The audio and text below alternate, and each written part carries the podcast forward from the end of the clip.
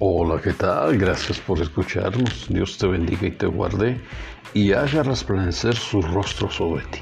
Hoy quiero que reflexionemos acerca de Año Nuevo, nuevas oportunidades. Leemos en el libro de Isaías capítulo 43, verso 18. No se acuerden de las cosas pasadas, ni traigan a memoria las cosas antiguas. He aquí yo hago cosa nueva Pronto saldrá a luz, no la conoceréis. Otra vez abriré camino en el desierto y ríos en la soledad. Y el apóstol Pablo escribe a uno de sus colaboradores guiados por el Espíritu Santo. Amado, yo deseo que tú seas prosperado en todas las cosas y que tengas salud, así como prospera tu alma.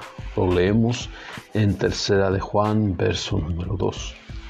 Cuando aprendemos a presentar en oración a Dios todas nuestras metas y proyectos, Él permite que se realicen. No camines a la deriva y sin rumbo. Aprende a rendir tus planes y proyectos al inicio de cada año y al final se vean realizados.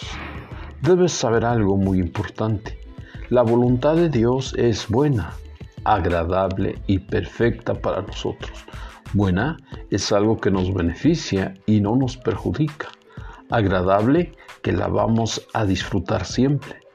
Perfecta que siempre vamos a recibir lo mejor. Atrévete, ahora que inicia este año, a rendir tu vida a los pies de Jesús para que todas las cosas te salgan bien.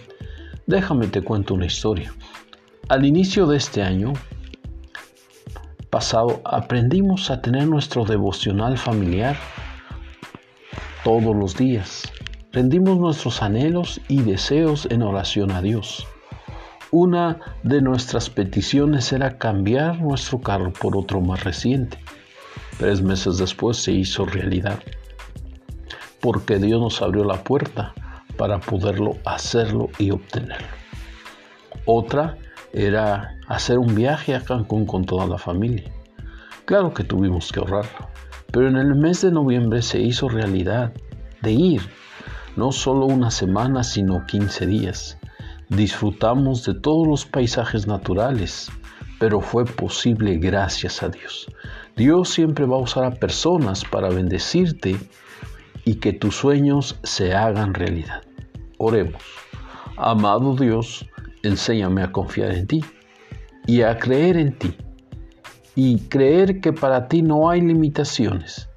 Enséñame a entrar en la dimensión de la oración donde nada hay imposible para ti.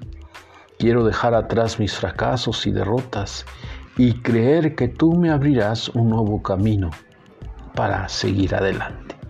En el nombre de Jesús te doy gracias, amado Dios. Amén y amén. Dios me los bendiga, amados hermanos. Nos vemos hasta la próxima.